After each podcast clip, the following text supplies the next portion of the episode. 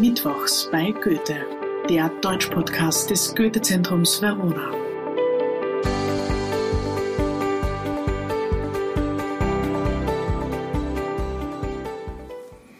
Hallo und herzlich willkommen zur mittlerweile zweiten Folge der zweiten Staffel Mittwochs bei Goethe.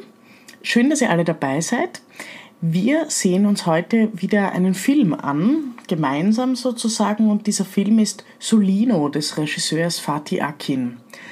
Dieser Film ist schon 20 Jahre alt, über 20 Jahre tatsächlich. Er wurde im Jahr 2002 veröffentlicht und es ist die Geschichte zweier Brüder. Wir werden uns diesen Film genauer ansehen und dann in zweiter Folge auch den Regisseur Fatih Akin selbst, der für die deutsche Filmlandschaft entscheidend ist, sehr wichtig ist, der auch unlängst wieder mit einem neuen Film in den Medien war. Ist ein sehr, sehr wichtiger Filmemacher für das deutsche Kino. Zunächst aber zum Inhalt von Solino.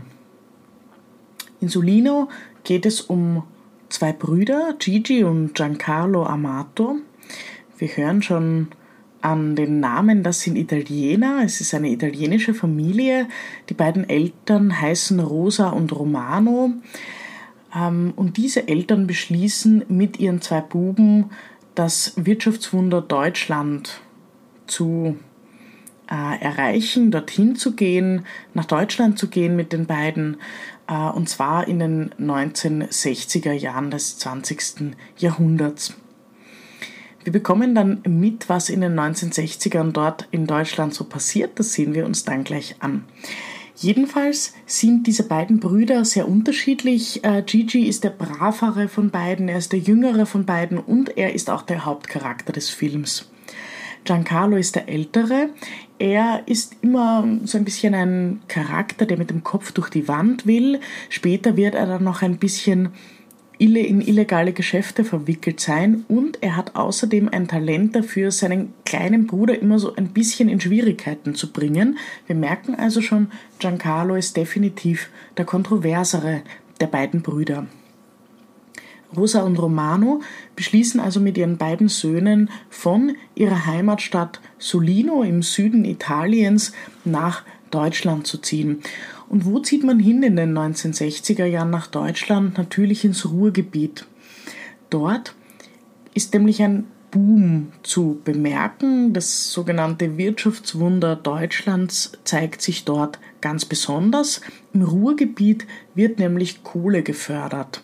Und das ist ein sehr, sehr wichtiger Rohstoff, mit dem natürlich viel weitergearbeitet wird, vor allem im Bereich der Energie.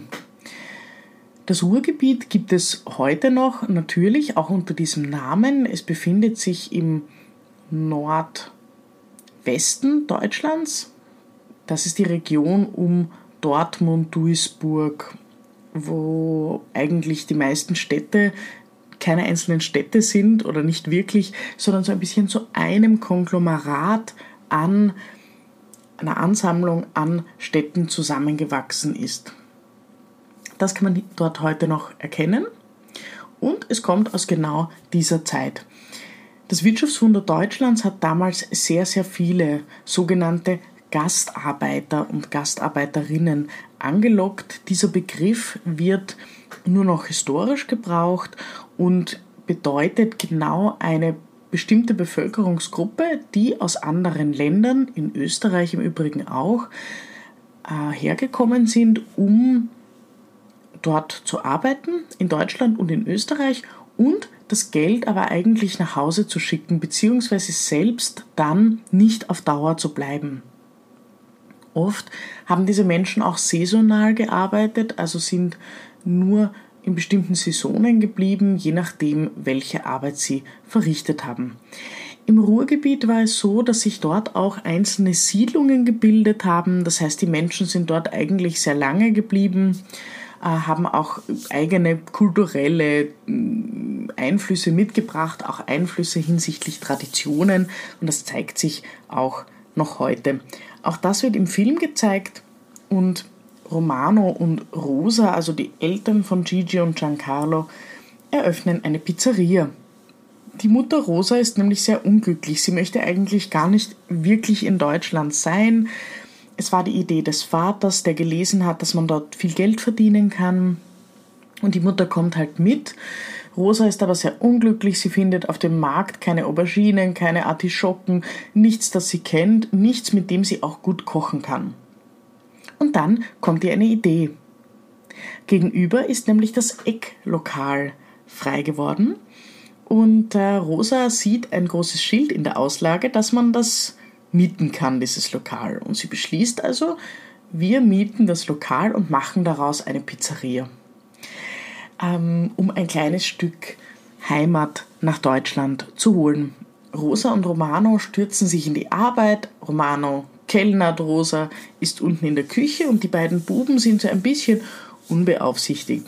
Sie freunden sich mit einem blonden deutschen Mädchen an. Sie heißt Joe und wachsen also auf, interessieren sich eigentlich nicht so besonders für das Geschäft der Eltern. Besonders Gigi interessiert sich für etwas ganz anderes, nämlich für das Filmemachen. Das finden die Eltern aber nicht so besonders toll und verbieten es ihm teilweise auch. Dann bekommt er aber doch eine Kamera, weil die Mutter irgendwie immer versucht, ihn zu unterstützen. Aber mit dem Vater hat Gigi größere Probleme. Giancarlo auch, aber aus anderen Gründen. Es kommt jedenfalls so weit, dass die beiden Männer heranwachsen zu jungen Männern. Sie sollten eigentlich an die Universität gehen, eigentlich studieren oder eine gute Ausbildung machen. Das wäre der Wunsch der Eltern, aber die beiden möchten das gar nicht. Sie ziehen lieber um die Häuser, wie man so schön sagt. Sie gehen also aus, sie freunden sich mit einer Community an, würden wir heute sagen, die hauptsächlich Gras raucht und den schönen Dingen des Lebens fröhend. Wir sehen hier also diese frühe 68er Generation in diesem Lebensstil sehr stark repräsentiert. Eines Abends aber übertreiben es die beiden, weil sie Freunde einladen in die Wohnung der Eltern und ähm, alle kiffen zu viel und es wird furchtbar laut und die Nachbarn regen sich auf und der Vater kommt dahinter, dass die beiden eigentlich überhaupt nichts tun, ähm, außer ja, Party zu machen. Das ist ihm natürlich gar nicht recht und es kommt hier zum großen Bruch mit dem Vater. Die beiden ziehen aus und beschließen mit dieser blonden jungen Frau, die sie kennengelernt haben, in eine Wohnung zu ziehen. Sie werden also zu einer Dreier-WG. Das Ganze ist aber nicht unproblematisch. Gigi und Joe sind nämlich zusammen und Giancarlo ist allerdings auch in Joe verliebt. Ähm, und das Ganze könnte ewig so weitergehen, wenn da nicht etwas passieren würde. Romano betrügt nämlich Rosa und sie kommt dahinter. Sie erwischt ihn in Flagranti in der Küche der Pizzeria und beschließt dorthin, das reicht's, das war's jetzt auch mit Deutschland. Ähm, sie hat dann einen Zusammenbruch, äh, übernachtet kurzfristig in der WG ihrer Söhne, bekommt vom Arzt eine Diagnose gestellt, dass sie eine lebensbedrohliche Krankheit hat, wahrscheinlich Leukämie. Und das ist dann so der Auslöser, an dem sie beschließt, sie geht jetzt zurück nach Süditalien, in die Heimat, nach Solino. Weil sie aber dort nicht alleine sein kann und weil sich alle Sorgen um sie machen, soll Gigi sie begleiten. Davor aber dreht er seinen ersten Kurzfilm und reicht ihn ein bei einem Filmwettbewerb. Das sind die sogenannten Ruhrfilmtage. Und dort möchte er natürlich den Hauptpreis gewinnen, erreicht also dieses, mm, diesen Film ein und fährt dann mit der Mutter nach Süditalien. Er vertraut Giancarlo seinen Film an und er vertraut ihm auch an, dass er ähm, Acht geben soll auf Joe, aber auch auf den Film und ihm jederzeit Bescheid sagen soll, wenn ein Brief ankommt von diesen Ruhrfilmtagen. Gigi fährt also nichts ahnend nach Süditalien und ähm, Giancarlo macht natürlich nicht, was ihm äh, gesagt wurde. Er beginnt eine Affäre mit Joe und außerdem kommt ein Brief von den Ruhrfilmtagen, dass der Film den ersten Preis gewonnen hat und Giancarlo gibt sich als Gigi aus, sagt also, er ist der Regisseur des Films. Gigi versucht ihn die ganze Zeit zu erreichen, erreicht ihn nicht, sieht dann in der Zeitung, dass Giancarlo ihn hintergangen hat ähm, und reist zurück ähm, ins Ruhrgebiet, um Giancarlo zur Rede zu stellen. Dort erwischt er Giancarlo und Joe und beschließt, er braucht es jetzt eigentlich alles nicht mehr und zieht ganz nach Solino zurück. Dort gibt es eigentlich noch ein Mädchen, das er aus Kindheitstagen kennt. Ada, sie hat ihm als junges Mädchen das Versprechen abgenommen, ihm ein bisschen Schnee aus, also er soll ihr ein bisschen Schnee aus Deutschland schicken. Das hat er natürlich nie gemacht. Und sie ist auch sehr enttäuscht darüber und wirft ihm das auch gleich vor, als er zurückkommt. Und irgendwie finden die beiden dann doch zusammen und es entwickelt sich eine wunderschöne Liebesgeschichte. Und diese Liebesgeschichte ist auch deshalb geprägt von Film. Sie ist auch geprägt von Kino, weil die beiden beginnen, das Freiluftkino des Ortes zu renovieren, die Wand neu zu streichen, die Sessel neu zu beziehen, so dass es möglich ist, sich dort Filme anzusehen. Und dann wird ein Zeitsprung gemacht, zehn Jahre später. Die Mutter Rosa ist immer noch am Leben, es geht ihr gut. Sie hat sich sozusagen von diesem Schock erholt. Sie hat, ihr Körper hat die Krankheit naja, vielleicht auch nur sozusagen aus Deutschland gehabt und in der Heimat ist sie wieder gesund geworden. Und Gigi und Ada, die schon zwei Kinder miteinander haben, heiraten, sie übernehmen das Kino und Gigi dreht nur noch Filme, die er dort in dem Freiluftkino zeigt. Zur Hochzeit eingeladen ist auch Giancarlo, Romano übrigens auch der Vater, aber er möchte nicht kommen, weil die Pizzeria, seit Rosa nicht mehr da ist, nicht mehr so erfolgreich ist. Und er schämt sich, er möchte diesen, diese Niederlage nicht eingestehen. Giancarlo kommt und äh, ist mittlerweile ein berühmter, gefeierter Regisseur geworden, aber persönlich sehr, sehr unglücklich. Er, es tut ihm sehr leid, er versöhnt sich dann auch mit seinem Bruder und die Geschichte endet positiv zumindest zwischen den beiden Brüdern. Mit Joe ist Giancarlo am Schluss übrigens auch nicht mehr zusammen. Ja, und wir können jetzt hier schon sehen, das ist die Geschichte zweier Brüder, die, wie ich schon sagte, unterschiedlicher nicht sein könnten. Es ist auch die Geschichte des Wirtschaftswunders Deutschland, der Versprechungen, die auch in der Luft hingen, der Versprechung nach Geld, aber auch sich ein Leben leisten zu können, einen neuen Anfang haben zu können. Aber warum ich den Film ganz, ganz besonders toll finde, ist, weil er eine Geschichte darüber ist, dass man manchmal im Leben denkt, ein Ereignis sei das Schlimmste, das hätte passieren können. Und am Ende der Geschichte, wenn alles zu Ende erzählt ist, wenn alle Gedanken ausgesprochen wurden, wenn alle Wege gegangen wurden, ist es vielleicht das Beste, das passieren konnte.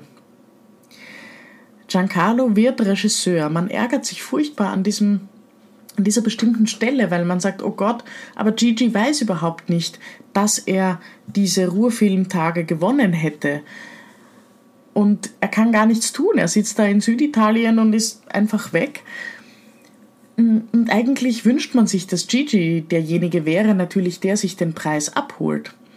Aber am Ende gewinnt Giancarlo nichts, sondern am Ende ist er der, der alleine bleibt, ist er auch der, der ähm, eben unglücklich wird und nie die Erfüllung findet, die er gerne gehabt hätte, von der er auch das Gefühl gehabt hat, dass sie ihm zugestanden sind. Und Gigi kümmert sich eigentlich um seine Mama. Er reist mit ihr zurück und er gibt das auf von dem er dachte, es könnte seine Zukunft sein, oder besser gesagt, er legt es in die Hände von Giancarlo und am Schluss findet er aber in seinem Heimatort wieder die Liebe, er findet Ada wieder eigentlich und dadurch wieder glücklich. Und ich mag diese Filme von Fatih Akin, weil die meisten davon eine solche Geschichte erzählen. Die meisten Filme dieses Regisseurs, der Sohn türkischer Einwanderer ist und in Hamburg aufgewachsen ist, erzählen Geschichten von Menschen, die an Wendepunkten in ihrem Leben stehen, die Entscheidungen treffen müssen und als Zuseher, Zuseherin hat man manchmal das Gefühl, oh Gott, warum tust du das? Und am Ende schaut man aber zurück und man weiß, die Personen sind wirklich ihren Weg gegangen. Und die Charaktere, die wirklich ihren Weg gegangen sind, die, die sich darauf eingelassen haben, die die Zeichen in ihrem Leben erkannt haben, die gewinnen auch. Solino ist einer der ersten Filme von Fatih Akin. Äh, der nächste ist dann Gegen die Wand mit Sibel Kekili. Äh, die meisten werden sie wahrscheinlich als die Shay aus Game of Thrones kennen, als die geliebte Tyrions, die sehr grausam von ihm getötet wird. Ähm, dieser Film gegen die Wand, äh, da spielt sie eigentlich eine ähnlich intensive Figur. Es ist überhaupt ein sehr, sehr intensiver Film. Es ist einer der Filme, der sehr lange nachhalt, auch wenn man den äh, Fernseher ausgeschaltet hat, bei dem man immer so ein bisschen erschüttert zurückbleibt. Gegen die Wand ist ein Film einer türkischen, türkischstämmigen Frau, die gerne ein freies Leben hätte, und zwar in Deutschland. Aber sie kommt aus einer sehr traditionellen Familie, die ihr sagt, dass sie unbedingt heiraten muss. Und sie will aber nicht heiraten, tut es dann aber doch und sucht sich sozusagen absichtlich einen Mann aus, den ihre Eltern nie, niemals akzeptieren würden. Einfach um ihre Familie zu provozieren, aber auch um dann letztendlich ihr freies Leben zu haben. Sie sagt ihm auch, ich liebe dich nicht, ich will nur, äh, dass du quasi mein Vormund bist, damit ich mich austoben kann. Und es ist eigentlich eine ähnliche Geschichte, denn er fährt alles gegen die Wand im wahrsten Sinne des Wortes. Also er baut dann auch einen Autounfall und kommt ins Gefängnis und man denkt sich, um Gottes Willen, er kommt ins Gefängnis und am Schluss rettet ihm das das Leben, dass er im Gefängnis war und ihr nicht. Es ist ein sehr intensiver Film, ein Film, der darüber erzählt, wie Menschen sich in Traditionen eingeengt fühlen können. Und das erzählt der Regisseur mit einer derartigen Intensität, dass man wirklich sehr, sehr erschüttert zurückbleibt. Der nächste Film oder einer der bekanntesten ist auch noch Chick, denn das ist ein eine Verfilmung äh, eines Bestseller-Romans, den man vor allem in Österreich und Deutschland in der Schule liest. Ähm, der war sehr berühmt, das ist ein Jugendbuch und ähm, dieser Film hat auch Preise gewonnen. So richtig Aufsehen erregte dann aber ein Beitrag bei den Filmfestspielen in Cannes aus dem Nichts mit Diane Kruger. Da geht es um eine Mutter, die bei einem rassistisch motivierten rechtsradikalen Anschlag ihren türkischstämmigen Ehemann verliert und ihren kleinen Sohn und Rache will. Äh, und dieser Film hat im Voraus schon für sehr viel Kontroversen gesorgt. Es ist die Frage, darf man eine solche Rachegeschichte erzählen? Da spielt natürlich auch sehr viel der Gedankengang eine Rolle, darf man solche Gefühle überhaupt haben? Ein sehr schwieriges Thema, aber auch ein sehr besonderer Film. 2017 wurde Fatih Akin dann in die Academy of Motion Picture Arts and Sciences aufgenommen, die jährlich die Oscars vergibt. Und 2022 im Herbst erschien sein neuester Film, der heißt Rheingold und erzählt die Geschichte des Rappers Shatar. Die, dieser Rapper ist ursprünglich Iraner und äh, kommt aus sehr gebildetem Haus, aus sehr gutem Haus. Die Eltern wo, wandern nach Deutschland aus und er rutscht aber in die kriminelle Szene ab, überfällt dann auch einen Geldtransporter und nimmt dann im Gefängnis seine ersten Lyrics auf, seine ersten Lieder. Er schmuggelt ein Aufnahmegerät hinein oder ein Freund von ihm macht das besser gesagt und diese ersten Songs schickt er dann an ein Plattenlabel. Er ist heute einer der berühmtesten deutschen Rapper und dieser Film erzählt seine Geschichte. Und ich möchte euch noch auf den Titel Rheingold aufmerksam machen. Rheingold, der Rhein, klar, der Fluss in Deutschland, das wissen wir. Aber Rheingold ähm, heißt der Film deshalb, weil Chatat diesen Geldtransporter überfällt und man bis heute nicht weiß, wo das Gold abgeblieben ist. Der Film suggeriert, er hat es im Rhein versenkt, das weiß man aber nicht genau. Warum dieser Titel aber so genial gewählt ist, ist, weil Rheingold die, der Titel einer Wagner-Oper ist. Richard Wagner, einer der berühmtesten und wichtigsten Komponisten Deutschlands, äh, aber auch eine sehr kontroverse Persönlichkeit, ein Mann, ohne den die Musikgeschichte äh, nicht existieren könnte, der nicht wegzudenken ist aus der Musikgeschichte und der trotzdem durch einige antisemitische Äußerungen eine sehr, sehr problematische Persönlichkeit in der Geschichte wurde. Das heißt also, Fatih Akin betitelt den Film eines iranischen Einwanderers, der auf die schiefe Bahn gerät, der Rapper wird, der eine neue Generation beeinflusst an jungen Menschen in Deutschland mit einem Titel, der sehr altmodisch ist, der auf sehr, sehr viel dunkle Geschichte in der deutschen Geschichte zurückblicken kann und quasi auf so eine große, große Figur des Richard Wagner. Und daran sieht man auch, wie Fatih Akin mit Symbolen arbeitet und wie sehr er diesen, also wie wichtig es ihm ist, diesen Zusammenfall zwischen den verschiedenen Kulturen darzustellen und genau an dieser Schnittstelle zu arbeiten. Das macht seine Filme so besonders, das macht seine Filme aber auch so wahnsinnig intensiv und deshalb ganz klare Empfehlung, wer ein bisschen Zeit hat, schaut sich Solido an, geht ins Kino, sieht sich Rheingold an. Ich kann versprechen, das ist es auf jeden Fall wert. Das war Mittwochs bei Goethe, der Deutsch-Podcast des Goethe-Zentrums Verona. Wir hören uns in zwei Wochen wieder. Ich freue mich schon. Bis dann.